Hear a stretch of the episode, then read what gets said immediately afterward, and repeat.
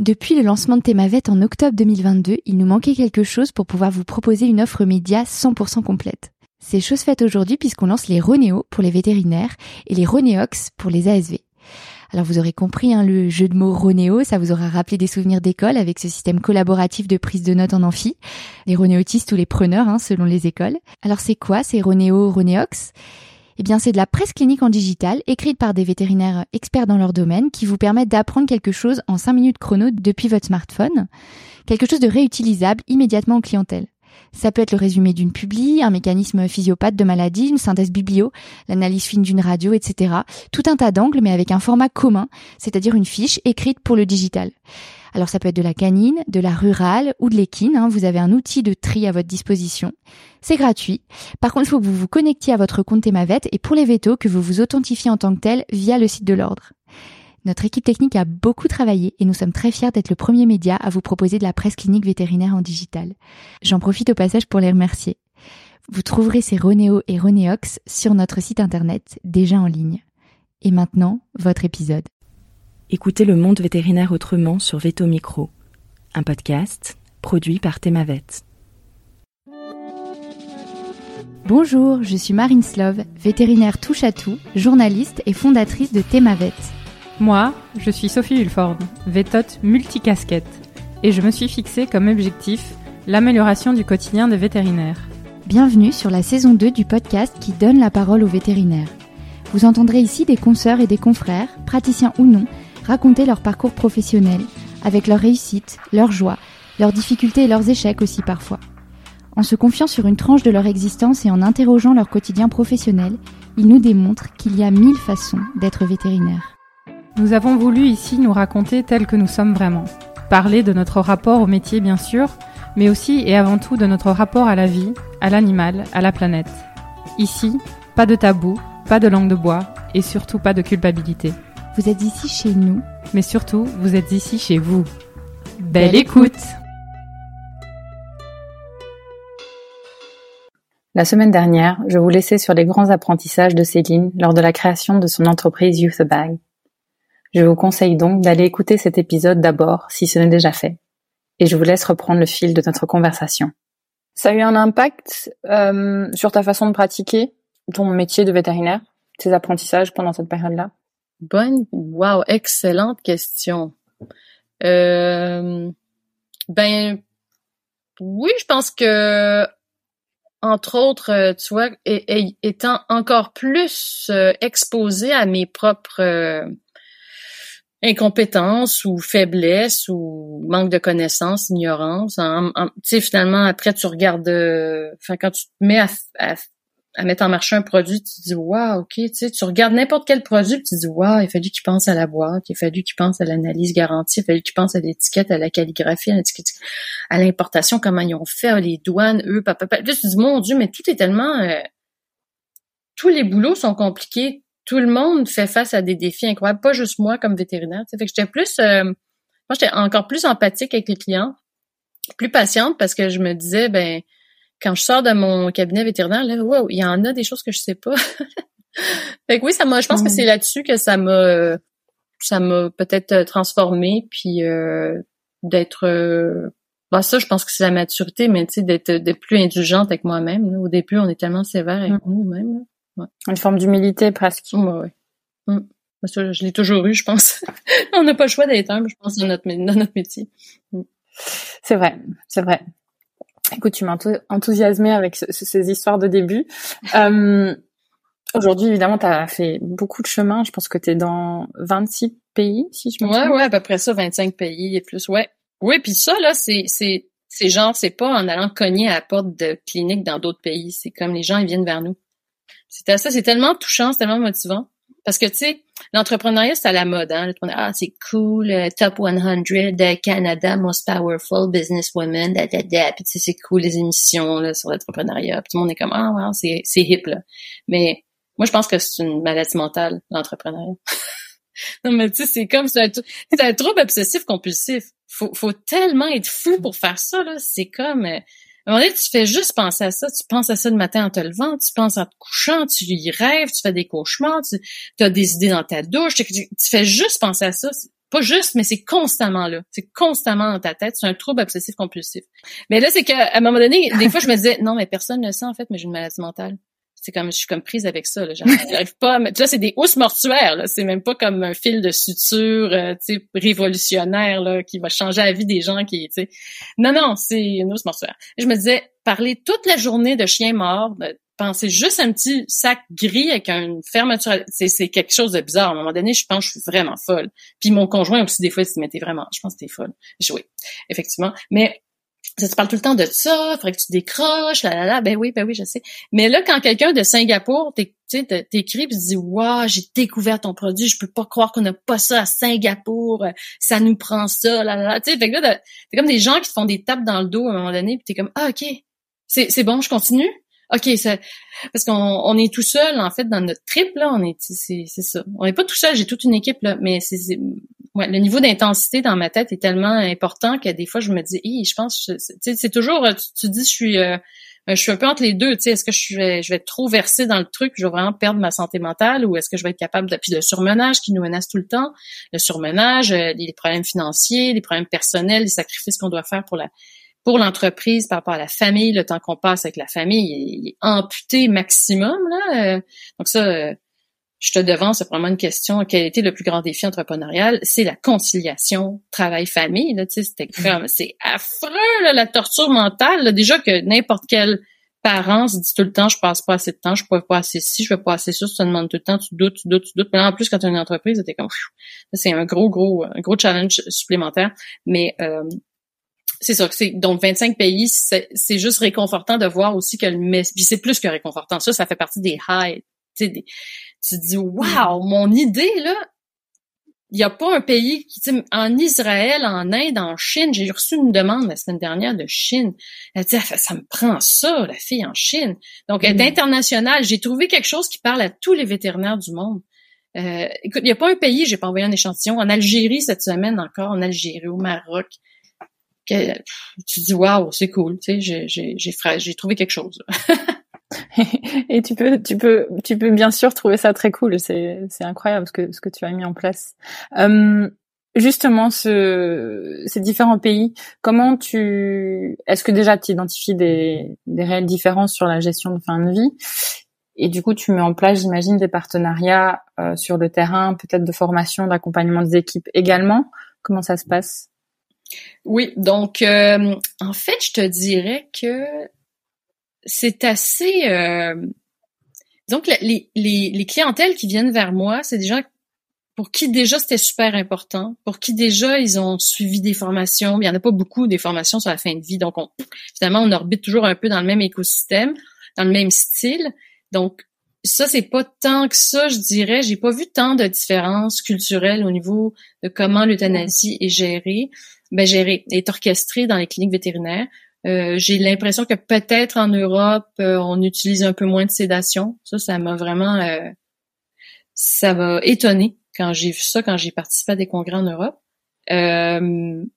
mais sinon, c'est aussi beaucoup au niveau du business, comment les gens font du business dans le dans le monde. Ça, c'est super intéressant. Culturellement, il, faut que tu adaptes ton ton discours. Il y a vraiment des priorités culturelles importantes. Euh, puis il y a des façons de répondre. Euh, tu vois, il y a des y a des cultures qui veulent jamais te dire non. Donc ils font semblant qu'ils sont intéressés, mais finalement ils sont pas, mais ils te le disent pas parce qu'ils veulent pas euh, te faire te faire euh, te décevoir ou euh, mais t'en as qui sont très raides qui sont qui te parlent vraiment avec beaucoup de euh, franchise puis t'es pas prêt à ça tu les trouves raides donc ça aussi c'était super intéressant de voir euh, selon les cultures il y en a ça finit plus de parler ça ça prend 250 emails avant de faire une vente d'une boîte. Puis t'as d'autres cultures où est-ce qu'au bout de trois emails il y a déjà un conteneur qui est en train de bouger l'argent est rentré dans le compte. Donc ça c'est je trouve ça super rafraîchissant, intéressant. Euh, on est aussi en, on est en, Europe, on est en Amérique latine, on est un tout petit peu en Asie, on est déjà juste dans l'Amérique du Nord, ça, ça, ça, ça varie beaucoup d'une région à l'autre. Donc ça, c'est super, euh, c'est super intéressant. on n'arrête jamais, euh, comme en métier vétérinaire, on n'arrête jamais, jamais d'apprendre avec ça. Hmm. Je reboucle vers cette cette idée que tu aimais sur le côté foisonnement mental perpétuel ça, ça commence, ça, ça ressemble à quoi du coup une journée type pour euh, Céline Leheurteux Ouais, t'as des bonnes questions, toi. Euh, oui, donc alors, ben là maintenant, je suis, je dois dire que je suis made in France. J'ai grandi au Québec et puis là maintenant, je vis en France depuis deux ans. Donc, je travaille sur deux canaux horaires. La plupart de mon équipe est en Amérique du Nord mais je développe, euh, je, suis pas venue pour ça du tout, mais là maintenant je développe le marché américain, euh, le marché européen étant sur place. Donc euh, souvent le matin ça va être le matin Europe, et puis l'après-midi je vais répondre à mon équipe. Donc moi mon équipe se, disons s'active au Québec là, vers 9-10 heures le matin, donc à 16 heures en France ça, foisonne de mon de mon côté. En ce moment, je suis euh, la PDG de l'entreprise. Nous sommes euh, neuf euh, à y travailler. Donc moi, je compare mon boulot un peu à un berger. Je fais le berger de l'équipe. Moi, chacun des membres de l'équipe est vraiment très très autonome. C'est le fait, c'est disons le critère numéro un d'embauche chez nous, c'est d'être autonome parce qu'on travaille tous à distance. On travaille en télétravail. Donc, faut puis je veux envie de travailler avec des gens euh, qui sont autonomes, j'ai pas envie de jouer à la police, mais c'est encore moi qui donne beaucoup la direction de par où on s'en va, euh, comment on priorise, quel budget on donne, euh, et c'est aussi moi qui s'occupe de la du contenu de la formation que je je conçois à partir de ce que j'ai vécu en clinique pour être vraiment apporter beaucoup de valeur à nos clients en leur partageant ce qui fonctionne, ce qui a fonctionné. Puis moi, j'ai tellement eu de reconnaissance de, trouver ces petits trucs-là dans plein plein de différentes euh, conférences ici et là, un peu partout dans le monde, en ligne, en personne, en conversation, en parlant avec des familles, en parlant avec des consultantes en deuil, tout ça, que je, distille ça, puis je veux redonner ça aux équipes vétérinaires. Donc ça, c'est ce que je préfère faire dans la vie. C'est là quelle est ma valeur dans l'entreprise, c'est faire de la formation, écrire des articles, donner des conférences.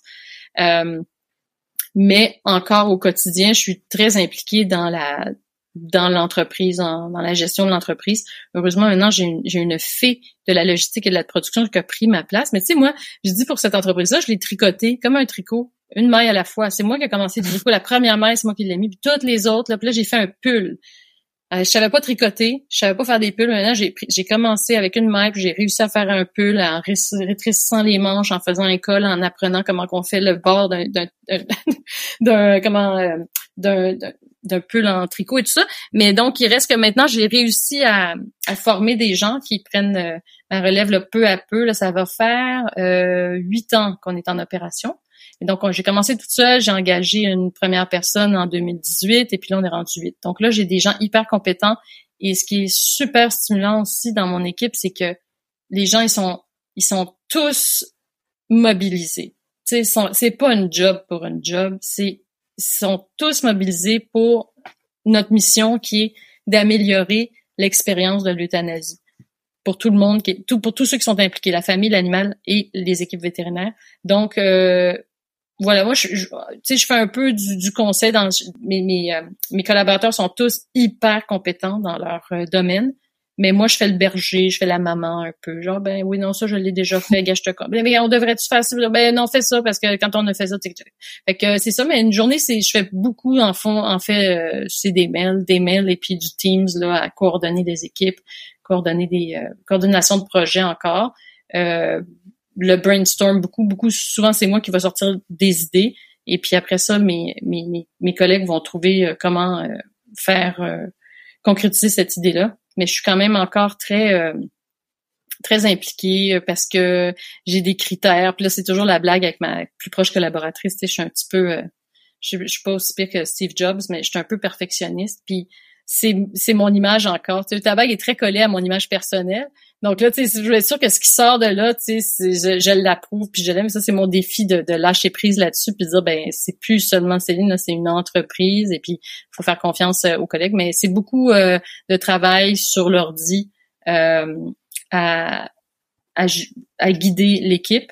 Et puis peut-être que faire du contenu, des articles et tout ça, ça représente une minorité de, de mon emploi du temps, mais peut-être comme 10% j'aimerais que ce soit plus mais c'est encore ça. Donc c'est c'est comme euh, hein, des entreprises comme un enfant là, ça a différentes phases. Tu sais, c'est le nourrisson, le bambin, euh, l'enfant, l'adolescent. je pense qu'on est comme des préadolescents en ce moment. Fait qu'on prend de la maturité, Euh, puis c'est aussi, il a fallu apprendre ça sur le tas. Euh, on est un préadolescent, puis j'espère arriver à l'âge adulte là, dans les prochaines années. puis pouvoir, tu sais, euh, pouvoir faire plus, plus du contenu, mais on n'y on est pas encore. Oui, bah, alors ça allait être ma question. Du coup comment tu vois euh, Youth Bag en, en adulte? Plus de formation, d'autres choses? Ouais. Euh, Écoute, on, dirait que c'est quelque chose que, un peu comme euh, en ce moment, j'ai une, une, adolescente, euh, une de mes enfants est adolescente, on dirait que je vois pas le bout, tu sais, je me dis, ah, va-tu être adulte un jour? on va-tu, on va-tu passer à travers? Euh, comment je vois ça? Euh, ben, je te dirais, c'est plus en termes euh, à l'interne comme entreprise que vraiment comme ambition d'entreprise puis de chiffre d'affaires puis tout ça là. Euh, hmm je vois plus d'être capable d'être en mesure d'avoir une équipe qui est encore plus mature parce que moi je peux juste être là pour ajouter ma petite euh, ma saveur du jour puis développer plus de contenu encore et non être vraiment impliqué dans les opérations marketing à décider des budgets, à décider des canaux, à décider du contenu, à décider de la couleur, à décider machin. Je suis encore là-dedans. Mais pas je décide, mais je fais partie de, de, euh, la décision. Euh, mais sinon, là, euh, Ouais, ben c'est-à-dire que là, je te dirais, moi, je fonctionne par plutôt par euh, étapes, par petits pas. Puis là, euh, ce qu'on a envie de faire en ce moment, justement pour pallier, ben, ben, pour deux objectifs en fait. Pour pallier au fait que les gens, les familles qui veulent choisir un établissement pour dire au revoir à leur animal, ils savent, ils n'ont pas de façon de choisir. Donc ça, et puis ensuite, les cliniques vétérinaires qui se démènent à donner la meilleure expérience possible, ils n'ont pas de reconnaissance. Donc ça, c'est comme le problème que j'aimerais contribuer à régler en ce moment. C'est plus comme ça que je le vois que dire, ben, tabac, ce sera 10 millions d'euros de ventes, ce sera 20% de profit, ça marche. sur les ventes, là, là, là. C'est pas vraiment ça que je vois. C'est, c'est plus euh, ça, continuer à faire de cette entreprise-là quelque chose qui sert à quelque chose et pas juste euh, une entreprise qui fait des petits sacs avec une avec une fermeture éclair puis qui peut être copiée super euh, facilement. Moi, je veux être une entreprise dans laquelle les vétérinaires se reconnaissent puis qui savent qu'elle est là pour eux puis qu'elle fait des solutions pour eux. Fait que, il y a des cliniques qui me disent ouais mais c'est une euh, les, les, animaux exotiques, je sais jamais trop comment faire pour les euthanasies. Eh ben ok, on va se faire un module. C'est vrai, c'est vrai, il y a plein de vétérinaires comme toi, ils ont de la difficulté avec ça, en faire un module. C'est c'est de continuer à avoir des activités commerciales qui fonctionnent, continuer à avoir de la croissance, continuer à, à diversifier le marché parce qu'avec la consolidation du marché vétérinaire, on devient de plus en plus vulnérable, tout le monde. Euh, donc, on doit diversifier les marchés, on doit diversifier ce qu'on fait. Mais c'est plus comme ça. Moi, je le vois. C'est plus ça qui est stimulant pour moi, c'est de dire euh, comment on peut exceller, comment les gens peuvent dire waouh, le tabac c'est génial, ça fait plein de trucs nouveaux tout le temps, il arrête jamais d'innover. Puis nous, on n'a pas le choix parce qu'on est tellement euh, on est tellement facile à copier. Euh, donc c'est ça. Mais fait pour, excuse-moi, je reviens, je reviens 200 mètres en arrière. Ce que ce qu'on veut faire, c'est un, label, pas un label d'excellence. On est en train encore de, de, de, de peaufiner l'offre, mais un, caractère distinctif euh, pour dire ben c'est une c'est un peu comme le fear free aux États-Unis donc quand on peut identifier une clinique qui utilise des techniques pour réduire le stress des animaux ben nous on ferait on, mm. on, travaille sur un label qu'on va lancer au Québec euh, cette année où est-ce que ben c'est de départ, partir avec dignité donc cette clinique là euh, elle a pris des mesures pour améliorer l'expérience autant que possible et elle utilise un produit qui va protéger la dignité de tous les patients, pas juste quand ils sont ramenés à la maison pour que les gens le voient, mais tout le temps. En fait, tous les patients qui décèdent ici, leur, leur dépôt sera traité avec dignité. Moi, je trouve ça une valeur. C'est pour le public, puis pour les, cliniques vétérinaires. Puis euh, c'est ça qu'on développe en ce moment. Euh, et puis euh, c'est ça l'avenir que je vois. puis avoir une entreprise où, les, où mes, mes, mes collaborateurs sont contents, sont heureux, puis être un leader inspirant. C'est plus comme ça que je le vois. Une sorte de euthanasia friendly clinic, ce genre de choses euh, qui, qui aidera aussi à, à, véhiculer le message de l'importance de bah, toutes ces choses qui sont mises en place. Donc aujourd'hui avec Youthbag, c'est vraiment autour de, de l'accompagnement de fin de vie. Est-ce que tu imagines aussi, tu parles de diversification, d'autres projets oui, oui, oui. autour de l'amélioration ben, du bien-être vétérinaire? Complètement. Puis là, euh, enfin, je toute ma promo, euh, on a été secoué par le, départ, euh, le, suicide d'une de nos collègues. Euh, et évidemment, c'était celle qu'on n'aurait jamais anticipée qui s'est enlevée la vie, celle qui avait l'air d'avoir le plus d'équilibre hmm. travail famille tout là. Tout tout tout marchait. On est complètement en état de choc. Et ça ça réveille en moi ou ça plutôt ça confirme et puis ça tu vois ça, ça me donne un coup de fouet comme ma cliente qui avait qui avait perdu son animal puis je devais le ramener à la maison, il fallait que je trouve une solution. Mais là, c'est un peu la même chose. C'est que déjà le bien-être, ça fait déjà plusieurs mm. mois qu'on fait une tournée euh, au Québec où on donne des conférences sur le bien-être euh, vétérinaire parce qu'encore une fois, on n'a pas euh, on n'a pas de formation là-dessus. C'est la plus grande menace à notre succès comme vétérinaire. C'est ça qui fait que des gens arrêtent la pratique. C'est le stress, c'est la gestion des attentes, c'est mettre des limites. C'est des trucs hyper simples mais il y a, y a, rien qui est obligatoire dans le cursus pour nous aider à, à se sentir bien. Puis c'est tellement important, c'est tellement vital euh, pour être un bon vétérinaire de d'être euh, d'être bien dans sa peau, d'être bien dans sa carrière et, tout ça. Donc euh, oui, là moi c'est mon nouveau truc là, c'est c'est le bien-être parce que tout comme l'euthanasie, il y a y a rien de plus simple que ça. C'est hyper simple à enseigner puis personne n'en parle. Donc, on se disait ça dans notre groupe, euh, dans notre promo, on se disait, ben, euh, ça prendrait des cours obligatoires, même en formation continue, euh, parce que c'est c'est du gaspillage, gaspillage d'énergie, gaspillage de talent. encore une fois, tout comme l'euthanasie, j'ai tellement ramé pour trouver comment faire pour atteindre une espèce d'équilibre. J'ai tellement voulu abandonner la médecine vétérinaire à tellement de reprises, alors que c'est la plus grande passion de ma vie que je suis pas je suis pas mauvaise, j'ai tout à fait ma place, j'ai tout à fait j'ai beaucoup de choses à offrir aux clients, aux familles. Puis tellement de fois je me suis dit moi c'est ma dernière. J'arrête, ça vaut pas la peine, c'est trop. Je pas besoin de ça. Pas besoin de souffrir autant. C'est trop difficile ce travail-là. J'allais travailler dans un resto. C'est super, quoi. J'ai trop hâte. tu sais, je vais faire plein d'autres choses. Pourquoi, pourquoi est-ce que ton travail devrait être aussi douloureux, tu sais, puis aussi risqué, puis aussi te prendre des claques, là, à plau, plau, une après l'autre? Oui, il y a des moments extraordinaires, mais les claques sont tellement difficiles à encaisser souvent par manque de préparation que moi, c'est mon nouveau dada, là. Donc là, c'est précipité par un événement tragique. Euh, pour lequel on va essayer de trouver un sens justement, puis de dire bon, on va mieux équiper, puis ça, je pense pas que ça va nécessairement. Moi, moi, ce que ce dont je voudrais m'occuper là, c'est c'est de promouvoir de la formation euh, sur juste les, petites recettes très simples pour se sentir mieux, puis garder la flamme vivante, la flamme vétérinaire. Mais après ça, il y a tout le militantisme là qui a à faire, à mon avis, au niveau du contrôle des narcotiques, du contrôle du pentobarbital, euh, ça, c'est, faut que ce soit politique, mais je pense pas que c'est moi. Je pense pas que je vais avoir j'ai, le courage et le talent de le faire, là, mais tu sais, c'est que ça n'a pas de sens qu'un vétérinaire puisse ouvrir un, cabinet puis prendre quelque chose avec lequel il peut s'enlever la vie ou il peut enlever la vie de quelqu'un d'autre. Puis c'est tout, là. Il est tout seul, puis il peut le prendre. Ah ben tu comprends, ben oui, on est obligé, tu sais, on va pas se mettre à avoir deux signatures à chaque fois comme on va faire pendant les urgences. Mais là, à cause de ça, parce que potentiellement, il faudrait qu'on achève les, euh, les souffrances d'un animal pendant une garde, faut qu'on laisse ça comme ça. Alors que là, ce qu'on sait, c'est que la moitié des vétérinaires qui se suicident, c'est des coups de tête, puis ils le font parce qu'ils ont accès aux substances. Être vétérinaire, c'est pas nécessairement le métier le plus difficile du monde. Là, c'est pas pour ça qu'on a le plus haut taux de suicide, c'est juste parce qu'on a les moyens de le faire, puis on sait comment faire, puis qu'on est perfectionniste, analytique, puis sensible. Mais si on n'est pas capable, il faut qu'on appelle une ASV pour venir ouvrir la, le cabinet pour sortir le pinto, je pense qu'il y a beaucoup de gens qui vont abandonner, puis le lendemain matin, ça va mieux, puis t'en parles, puis tu croises quelqu'un, mais je sais pas si tu vois ce que je veux dire, c'est un gros enjeu. Ouais, si, si. Si, si. C'est hyper, c'est hyper intéressant ce que tu dis là, parce que c'est vrai que c'est, c'est quelque chose euh, bah, qu'on n'aborde pas forcément. Euh, alors, ben, c'est un petit peu ce que tu disais euh, sur le, sujet de la conservation. Il y a beaucoup de, enfin aujourd'hui, on voit beaucoup de choses circuler.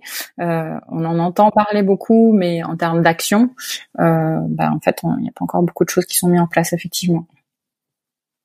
Oui, tout à fait d'accord avec toi. On en parle, on en parle, on en parle, mais ouais, concrètement, ça prend, euh, je pense, ça prend vraiment une, une euh, un comité de travail. Et puis encore là, ben, ça va être d'un pays à l'autre ou d'un État à l'autre. Mm. Ça, va être très, très long à, ouais, à voir des résultats, je pense. Puis il faudrait peut-être regarder quel pays, quel territoire a mis quelque chose en place qui a fonctionné, puis où est-ce qu'ils ont réussi à, avoir des résultats tangibles. puis c'est aussi, je pense, une question de culture, c'est dire là, c'est vraiment de se dire que c'est c'est pas juste intéressant, c'est comme vital. Ça Il faut qu'on se dise que ça a plus de sens. Puis évidemment, c'est quand tu le quand t'as quelqu'un tout près de toi, c'est sûr que ça frappe plus fort. Mais mm-hmm. c'est bizarre parce que dans ma TEDx, je, je parle de ce scénario-là. Je dis, tu sais, il y a des vétérinaires, ils finissent leur journée, ils sont découragés, ils ont une, mauvaise revue sur Facebook, puis ils se disent, tu sais quoi, c'est mon rêve d'enfant, mais ça vaut pas la peine, c'est plus ça que je veux faire. C'est, ça vaut pas la peine, c'est trop, c'est too much pour moi. Puis là, il s'enlève la vie, il se met un cathéter. J'ai dit ça, mais moi, je connaissais personne personnellement qui, l'avait fait. Hmm. Mais là, ma collègue de classe, c'est ça qu'elle a fait. Là, là, ça m'a comme, wow, tu sais, là, c'est, hmm. ça prend, puis juste avant ma TEDx, j'avais appris encore. Puis à tous les mois, hein, on voit en Amérique du Nord, là, tous les mois. Ah, voilà, not one more vet, il y en a un encore de plus ce, ce mois-ci. Mais puis là, les familles font, font des fondations puis tout ça, mais on dirait que ça se perd dans, parce qu'on est tous tellement occupés. Mm. Ouais, ouais. Faut, faut que ça bouge plus, plus rapidement. Complètement d'accord avec toi. Ben, nous, en tout cas, je te dis, on va, on va faire des formations parce que déjà, on les fait, euh, on les a fait comme ça parce qu'on s'est dit, c'est quelque chose dont, dont nos, euh, nos clients ont besoin, puis qu'ils apprécient qu'on en parle, puis ils apprécient qu'on en parle avec tant de simplicité. Mais là, euh, on va mettre, on va y aller plus, encore plus, avec plus de, de, de force. Mm. Comment tu vois d'ailleurs comme tu disais tout à l'heure aussi, bah, on est, la profession est challengée par tout un tas de choses, la consolidation, euh, le changement générationnel, etc. Comment tu vois toi l'évolution, l'avenir de la profession?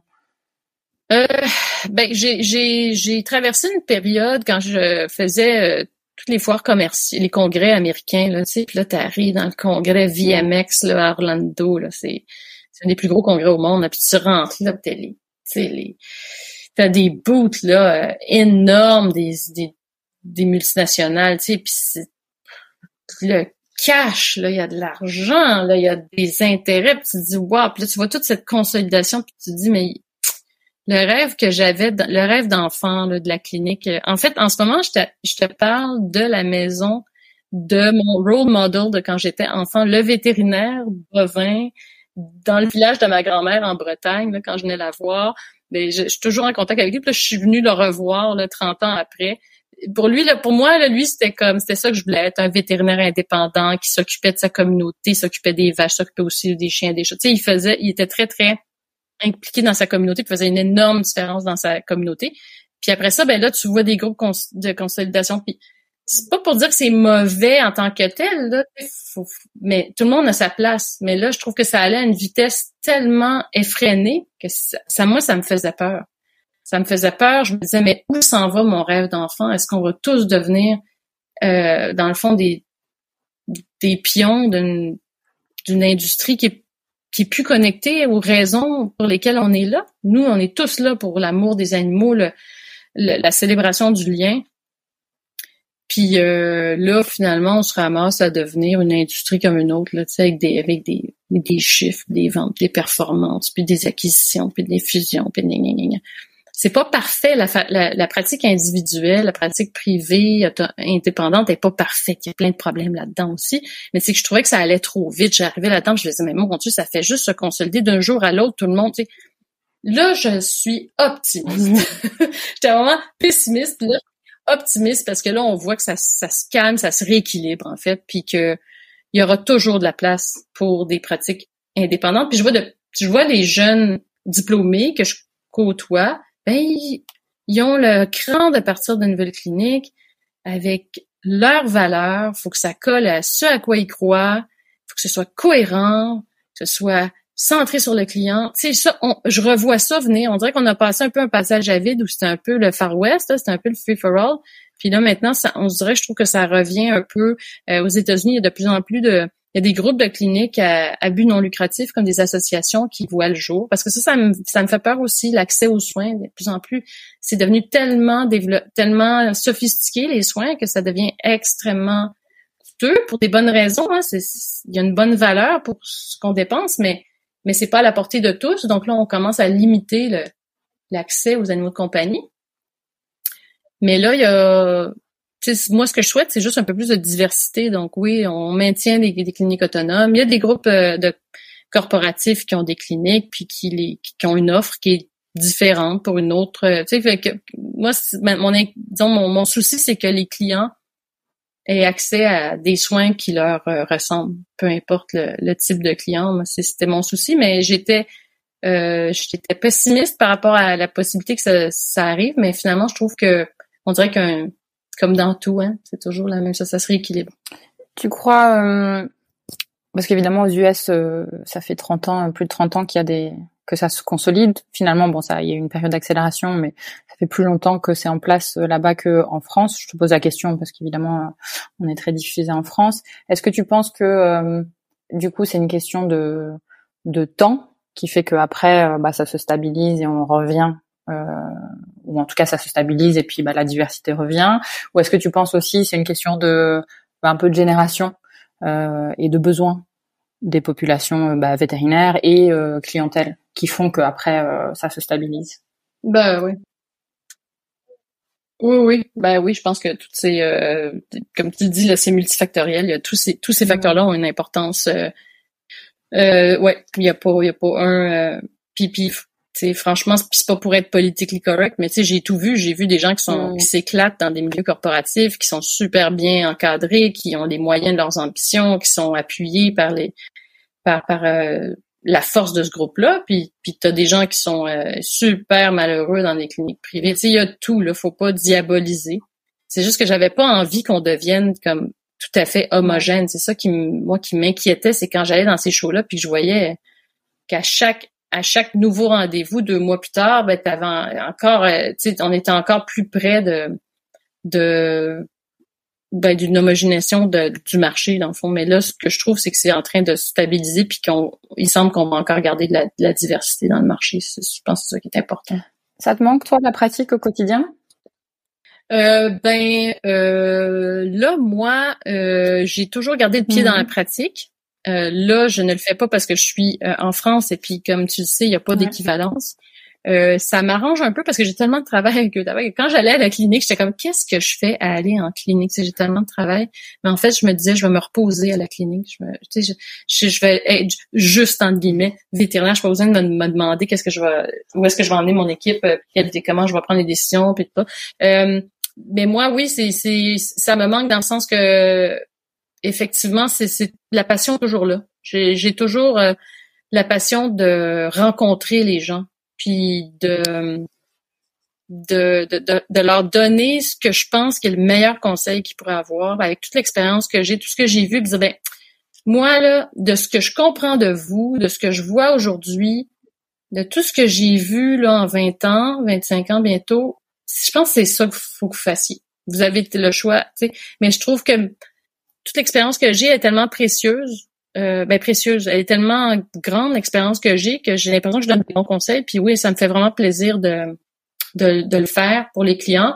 Puis euh, c'est d'ailleurs un futur projet professionnel. Je sais pas si je vais réussir, mais euh, le partage avec les clients, tu sais, la, la, sociologie vétérinaire. Moi, à chaque fois que j'ai un client, j'ai une histoire, il me raconte des histoires incroyables. Je trouve ça super riche mon, ambition, c'est à un moment donné de dire euh, à la fin de ma journée vétérinaire, j'ai vu 12 cas, j'ai vu 12, 15 personnes. Il y a toujours une ou deux histoires vraiment très euh, très marquantes, très belles, avec des gens qui ont qui ont des vies hyper intéressantes puis qui, désirent la partager avec moi.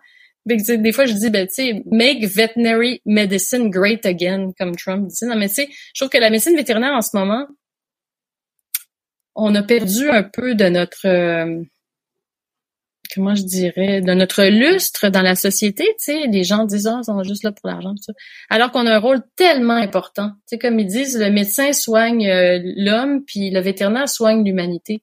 Le vétérinaire est tellement important, puis quand je vois là, mon, mon, mon, inspiration chez qui je suis en ce moment, il a été tellement important pour sa communauté. S'il n'avait pas été là, la vie n'aurait pas été la même. Mais je trouve que on, on a perdu des plumes, puis j'aimerais ça ramener les gens à comprendre qu'est-ce que c'est un vétérinaire, puis quelle est la valeur des vétérinaires, puis pourquoi ils sont là, euh, en leur montrant à quel point on est des gens euh, sensibles et puis sensés, puis puis, puis empathiques, puis courageux, puis généreux, puis perfectionnistes, puis tu sais, pas perfectionnistes, mais qui veulent bien faire les choses. Euh, donc c'est ça. C'est je sais même plus quelle était ta question, je me perds, là, mais euh, voilà, c'est ça que je, j'aimerais faire, c'est contribuer à redorer l'image des vétérinaires parce que je, on, le mérite.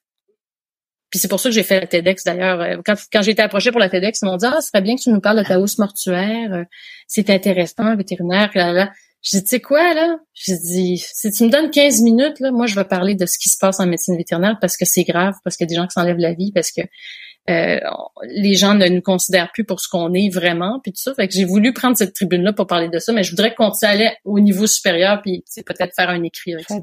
Et c'est vrai, les gens ne savent pas. C'est, enfin, tous mes amis non vétérinaires, quand j'en parle euh, des projets, du podcast, tout ça, euh, ils, tombent des nues en fait, hein, et, et, ils sont très sensibles en fait, parce que bah oui, la profession vétérinaire, c'est souvent dans le rêve de, de beaucoup de petits enfants, et tout d'un coup se dire bah tiens, c'est le rêve d'un enfant qui peut-être aura envie de se suicider. Tout d'un coup, ça, ça met une autre, une autre tournure sur la sur la profession et je pense de, enfin, la seule manière, euh, c'est d'en parler en fait, hein, de sensibiliser.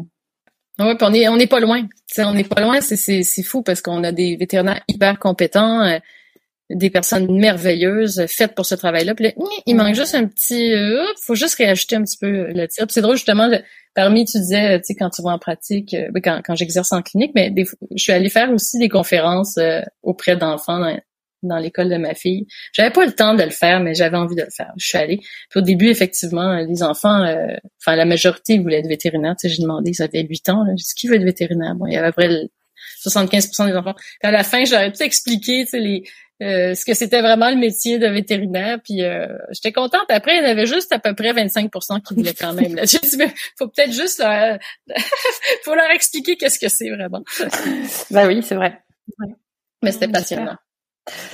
J'aimerais, euh, si tu le veux bien, aussi aborder tes, enfin, tes autres sujets de prédilection.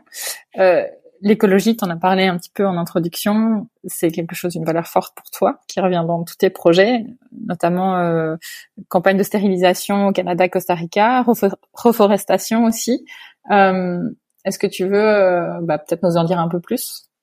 J'ai eu la chance d'être élevée dans une famille euh, où est-ce qu'on était très proche de la nature, puis on était très admiratif de, la force de la nature et de sa beauté, de sa créativité, tout ça. Euh, donc pour moi, l'écologie, c'est juste une question de, de, respect de cette force euh, qui est la nature. Puis dans, euh, j'ai voulu l'appliquer aussi dans, dans, dans, le projet. Au départ, c'était c'était difficile parce que ça c'est pour, pour, pour vraiment appliquer euh, ces valeurs-là d'écologie, ça prend du temps. Euh, puis ça me ralentissait trop dans le développement de la du produit, puis l'industrie n'était pas aussi prête qu'elle l'est aujourd'hui. Puis là, je suis vraiment, un moment donné, je me suis dit, OK, je mets ça de côté, je, je m'applique à prendre ma place sur le marché, puis ensuite, on va y revenir. Puis j'ai jamais arrêté de m'y intéresser. Puis là, je suis super... Là, mon nouveau projet de vraiment qui me motive le plus, c'est de présenter un produit qui est 100% recyclé. Donc, fait à partir de déchets. Donc, je me dis, euh, quoi de mieux que de, de générer un, matériel médical qui est fait à partir de déchets, de place, de bouteilles d'eau, de, de, de, petits pots de yogourt. Puis ça, ça me ferait parce qu'en France, les gens sont très euh, sont très orientés vers euh, les matières euh, naturelles, bio. Euh, les gens me disent ah ben là, tu sais ouais, mais là sans plastique, ton produit c'est oui mais il faut que ce soit imperméable. Alors là, ils voudraient que ce soit en chanvre avec de la cire d'abeille bio. Je suis comme, ouais, mais moi, je vois pas rien de mieux que de prendre des poubelles pour faire un produit, personnellement. Mais donc là, c'était technologiquement, techniquement, c'était pas possible il y a six ans. Mais là, on vient de recevoir nos premiers, euh, nos premiers prototypes euh, parce que la technologie a évolué. Puis euh, ça semble être de l'ordre du possible. Donc, quand on consomme, même quand on fait attention, hein, on le voit à quelle vitesse on remplit notre bac de recyclage. Là, c'est complètement fou pour les bouteilles d'eau, les Français avec leurs petits yaourts euh, individuels. Je me dis, ben si on peut faire au moins des tabacs avec ça, puis les envoyer à la crémation, puis détourner ce plastique-là, parce que c'est bien beau, mais quand on met le plastique dans le bac de recyclage, malheureusement, il y a très peu de débouchés pour le plastique. Il y a tellement de variétés de plastiques différentes dans notre bac euh, pour les petits pots de yaourt, pour les bouteilles d'eau, pour les bouteilles de jus, pour les bouteilles de shampoing, pour les emballages de, de, papier hygiénique. Je sais pas trop. c'est tous des plastiques qui sont différents. C'est difficile de les reprendre ensuite tous ces plastiques-là, puis de faire quelque chose qui tu peux pas refaire une bouteille de plastique ensuite euh, avec des plastiques qui sont euh, qui sont mélangés. Donc pour moi, de dire je vais pouvoir en guillemets, nettoyer ou débarrasser, détourner tout ce plastique-là. Parce que là, maintenant, on vend 500 000 unités, euh, ben, fait plus que ça même, 600 000 unités de tabac par année. Euh, ça commence à être significatif. Puis ça, va, ça veut dire qu'on va pouvoir euh, détourner tout ça. Et puis, euh, et puis en attendant que l'humanité se libère du plastique, là, je sais pas combien de temps ça va prendre. Mais l'écologie, c'est ça. Puis après ça aussi, euh, ben, on a, euh, entre autres, j'ai voulu démarrer cette entreprise-là, avoir une activité commerciale pour me permettre de garder euh, la reforestation familiale qu'on a débutée dans les années 2000 au Costa Rica. Euh, puis ensuite aussi, on en a fait un autre projet qu'on a débuté en 2010 au Québec. On a planté aussi 10 000 arbres. On pense que le Québec, c'est la nature, puis que tout va bien, mais on a beaucoup de, de défis aussi au niveau de la conservation euh, des espèces, surtout dans le sud du Québec, euh, donc où les forêts ont, été euh, très perturbées. donc, on a rétabli aussi une, une reforestation là-bas. Puis dans toutes les actions, ben tu sais, on en a pas parler, mais en entrepreneuriat, c'est tellement difficile parce qu'il faut que tu prennes des décisions constamment. À, toujours à droite, à gauche, en dessous, par-dessus. Est-ce qu'on fait ça, Céline? Est-ce qu'on fait ci? Je sais pas, je sais pas quoi faire. Qu'est-ce que vous en pensez? Ben, on sait pas. Toi, qu'est-ce que tu veux qu'on fasse? Là, j'ai été obligée de me dire, bon, mais c'est quoi mes valeurs? Puis là, après ça, tu dis, ben, les décisions, je vais les prendre avec les valeurs. Alors là, tu sais, on essaie tout le temps, l'écologie est effectivement dans nos valeurs euh, profondes d'entreprise, euh, tu sais, avec euh, l'équité, la bienveillance, euh, quoi d'autre qu'on a, en tout cas, on a ça. Et puis, donc l'écologie, c'est comme ça, on l'a mis comme valeur primaire. Puis là, ben justement, le produit 100% recyclé va coûter plus cher. Je me suis dit, oh, est-ce qu'on va réussir? Est-ce qu'on va le faire? Ben, c'est dans nos valeurs, c'est ça qu'on a dit. OK, ben on va faire moins de profit et on va protéger. Tu sais, t'as pas le choix à un moment donné, il faut que tu donnes des guides comme ça parce que sinon il y a tellement de, tu te perds dans les décisions parce que c'est c'est trop, il y a trop de possibilités. Mm. Mm. Et même ah oui, je vais, je vais te le dire comme ouais. te dire en passant, ben c'est drôle parce que les éco-copes là, tu sais les petites tasses réutilisables qu'il y a partout en France là, dans tous les événements, ça ça existe comme pas au Québec là, ben, j'ai découvert ça ici en France. Je me suis dit, ben oui, fait que là, on a commencé à distribuer des éco dans les congrès vétérinaires. Puis les gens sont comme, ah, c'est pour euh, la nourriture à chien, pour euh, pour mesurer. Non, non, c'est pas pour la mesurer. C'est quand tu vas dans l'anniversaire de ta nièce, puis ils vont te servir du Coca-Cola ou du Pepsi, ben tu vas pouvoir le prendre là-dedans au lieu d'un verre jetable. Ah ouais. Mais tu c'est vraiment encore en émergence. Fait qu'on s'est dit, OK, on parle là-dessus, nous, comme objet promotionnel, on va promouvoir euh, cette culture-là d'arriver dans une fête avec ton avec ton propre verre, puis de, de, de pas euh, pas polluer, puis même on le prend dans l'avion. Euh, quand on fait des voyages d'affaires, je dis à toute l'équipe, prenez vos éco-copes. Les hôtesses de l'air me disent Ah, tiens, c'est une, ben, une bonne idée, parce que si tu vois juste dans les avions la quantité de, de verres de plastique qui est gaspillé. Là. Mais ouais, c'est vrai, c'est vraiment, tu sais, c'est pas euh, nous l'écologie, c'est pas pour euh, c'est pas du c'est pas pour l'apparence, c'est vraiment pour moi, c'est une valeur profonde personnel que j'ai transféré dans l'entreprise aussi. Puis en passant maintenant, je suis vraiment contente de ça. Mais depuis euh, le début de l'année 2023, on donne 1% de nos ventes à des, euh, des fondations, surtout en environnement. Aussi, ben, donc les ventes canadiennes, tout va euh, dans la Fondation Conservation de la Nature du Canada. Et les autres territoires, ben ça varie entre surtout la protection de l'environnement puis les animaux d'assistance et euh, la recherche pour le cancer du sein, puis aussi euh, aider euh, ceux qui ont qui n'ont pas accès aux soins vétérinaires pour leurs animaux. Mais ça, c'est vraiment c'est vraiment c'est vraiment quelque chose qui, qui nous motive là, toute l'équipe, puis moi en tant qu'entrepreneur, de dire ben, une portion de ce qu'on fait, on, ça, ça aide d'autres d'autres gens. Puis ça m'a pris du temps. En fait, j'ai été inspirée par le fondateur de Patagonia.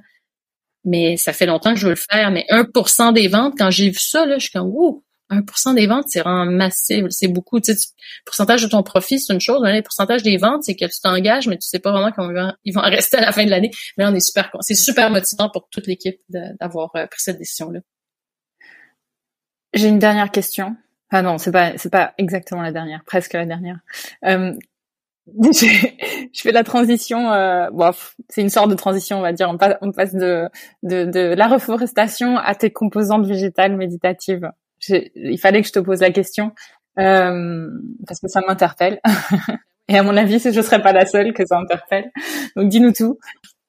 Ben, euh, en fait, c'est que moi, euh, depuis l'âge de euh, je pense 11 ans. Euh, moi, je crois dans la méditation. Je, je crois dans faire le vide au niveau du mental, parce que moi, c'est, très, très, ça foisonne dans ma tête, puis c'est très fatigant à un moment donné. J'essaie juste de penser à rien, mais j'y, arrive pas.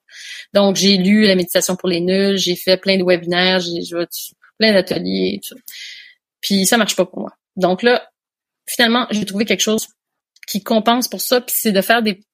En fait, je fais des bouquets de fleurs. Je fais des choses donc, je fais de la méditation éveillée. En fait, je fais quelque chose, mais je ne pense à rien. Euh, donc là, moi, ce que je fais, c'est que je fais dans la nature avec un sécateur. Puis là, je, je regarde la nature. Puis là, je, je coupe des euh, des branches euh, parce que ben de toute façon, il faudrait la tailler parce que est dans le chemin ou il y a une double tête ou machin. Puis avec ça, je pense à rien d'autre, mais je pense juste à l'équilibre de ma de mon bouquet. Puis là, je fais un bouquet puis pour que ça finisse par être beau, puis que ça finisse par ressembler à ce, comment ça se serait équilibré dans la nature. Donc, je reproduis un miniature, un paysage végétal miniature dans un bouquet en pensant à rien d'autre que l'équilibre des végétaux dans mon bouquet. c'est juste ça. Oui, c'est une sorte de, dire de méditation de pleine conscience créative. Oui, puis c'est vraiment juste une façon pour moi d'occuper mon esprit à faire juste ça.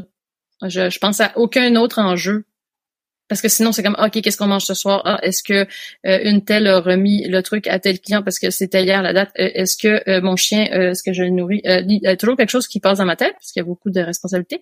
Mais là, c'est que là, je, j'oublie tout ça. Je suis juste dans faire quelque chose, créer une pièce, créer quelque chose à partir de quelques branches, puis que ce soit beau, puis équilibré, et puis que ça n'a pas d'impact. Si je le rate, on s'en fout complètement. je, je, ben, je le rate jamais, en fait, parce que mon esprit est fait pour ça, puis ça se fait tout seul. Euh, mais donc, euh, c'est ça, pas de pression, juste de la création, puis dire ben ça, euh, ça n'existait pas, puis là, ben j'ai créé quelque chose à partir de mm-hmm. à partir de rien. Ça fait vraiment du bien, mais c'est juste, c'est vraiment, j'aimerais autant le faire assis sur une chaise, mais j'arrive pas. C'est juste pour donner de l'espoir aux gens que tu peux faire de la méditation éveillée parce que je suis vraiment pas toute seule à ne pas être capable de faire de la méditation assise sur une chaise. Bah, complètement et je trouve que c'est une super boucle du coup avec le bien-être euh, euh, vétérinaire parce que c'est vrai que c'est un sujet que j'ai pas mal abordé aussi et bah, les gens ont du mal hein, avec la méditation et pouvoir se dire bah, peut-être qu'il y a d'autres façons de méditer lâcher prise dans l'action bah en fait du coup ça ouvre ouais, tout un panel de, de possibilités Ouais, c'est ça, d'options. Parce que ça, il y a beaucoup de pression. Tu vois, tu sais, les médias sociaux, tu sais, les gens qui méditent, puis qui font du yoga, puis que là, t'es comme, ah, ok, ouais. Mais euh, c'est justement des petites, des petites solutions comme ça que j'aimerais partager aux équipes vétérinaires euh, pour juste être capable de diminuer le poids qu'on a sur la tête. Tu sais, que c'est pas... Puis il y avait, j'avais entendu cet exemple-là qui est super bon. C'est pas une question de savoir à quel point l'enjeu est pesant dans ta vie. Tu sais, par exemple, c'est comme prends un verre d'eau, puis tiens-le au-dessus de ta tête c'est pas lourd un verre d'eau, mais à un moment donné, là, au bout d'une demi-heure, t'en peux plus, là. Faut juste que tu le déposes. Dépose le verre d'eau, puis tu pourras le remettre en haut. Et si tu veux juste garder le verre d'eau dans ta tête tout le temps, le lever, là, tu sais, un, un verre d'eau dans ta main, puis tu le gardes ta main levée, là, avec ton verre d'eau, là, mais c'est pesant, puis tu, tu viens que t'es plus capable de résoudre le problème, juste parce que t'as pas pris une pause. Puis ça, là, ça m'a pris tellement d'années à comprendre ça. Moi, quand j'étais jeune vétérinaire, c'était comme, oui, on peut, hein, on travaille, ouais, ouais, ouais, ouais, je suis bonne, je suis bonne, je suis bonne, j'ai pas besoin de, j'ai pas besoin de faire pipi, j'ai pas besoin de manger, ouais, ouais, je continue, ouais. Mais tu sais, c'est comme j'étais pas bonne avant, tu sais, quand j'avais pas pris de pause, j'étais moins bonne que si j'avais pris un pause de cinq minutes. Ouais. Donc, ouais, il y a une vraie injonction autour de ça encore aujourd'hui, hein, de, de, il faut, plus on travaille, plus, plus on travaille, euh, plus on est meilleur vétérinaire, alors que bon, c'est, c'est un peu, euh, c'est un peu un non-sens. Ouais, puis mais mais tu sais, puis moi j'ai traversé tout ça, puis j'ai j'ai vu la différence. Puis au début, quand les gens me disaient ça, je disais ah oui, ça, bande de paresseux. Tu sais, moi je peux pas travailler cinq jours, je peux travailler quatre jours. Genre comment mais, euh, mais mais maintenant que je l'ai vécu, je suis comme ah mais oui, je suis tellement meilleur vétérinaire quand je fais quatre jours ou cinq jours. Il y a des patrons qui vont nous entendre, qui vont dire ça nos employés. bah pas de chance, ils vont ils vont écouter. euh... Est-ce que tu aimerais rajouter quelque chose euh, sur ce qu'on s'est dit? Ah, Je pense qu'on a parlé beaucoup. Moi, je pense que tu m'as donné l'opportunité de m'exprimer sur beaucoup de beaucoup de de, de, de, ben, de différents canaux, de différents enjeux. Non, je, je, je Je, non, j'ai rien de particulier euh, à partager. J'ai une dernière question.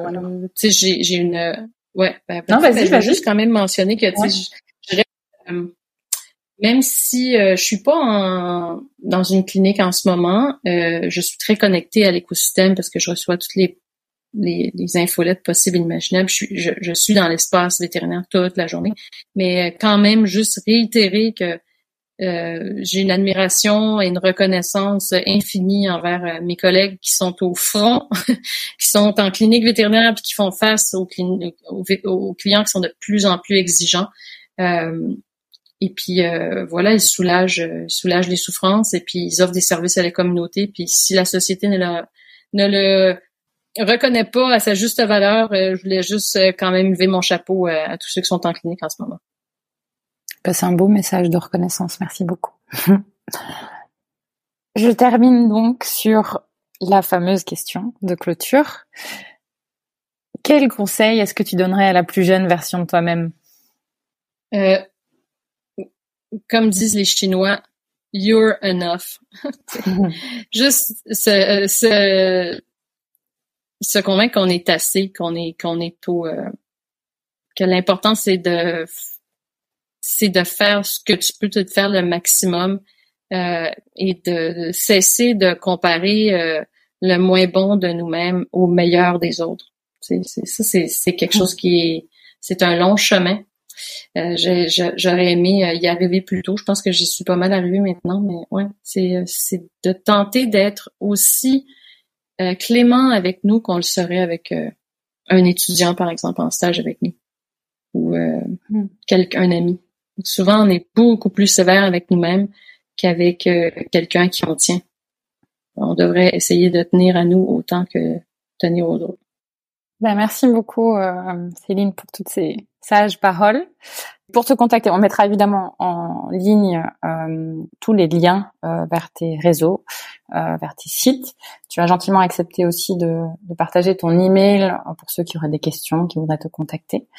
donc ça également, on le mettra en lien. Donc, euh, écoute, c'était un, vraiment un plaisir d'échanger avec toi. J'étais embarquée dans, dans toutes tes aventures.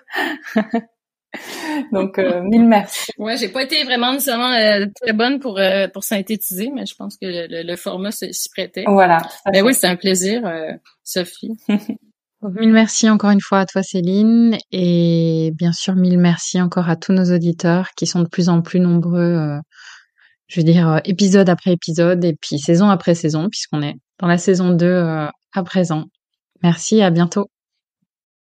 Bravo, vous avez écouté cet épisode de Veto Micro jusqu'au bout. Si le cœur vous en dit, partagez-le à vos amis et à vos collègues, abonnez-vous au podcast et mettez-nous une note de 5 étoiles avec un gentil commentaire.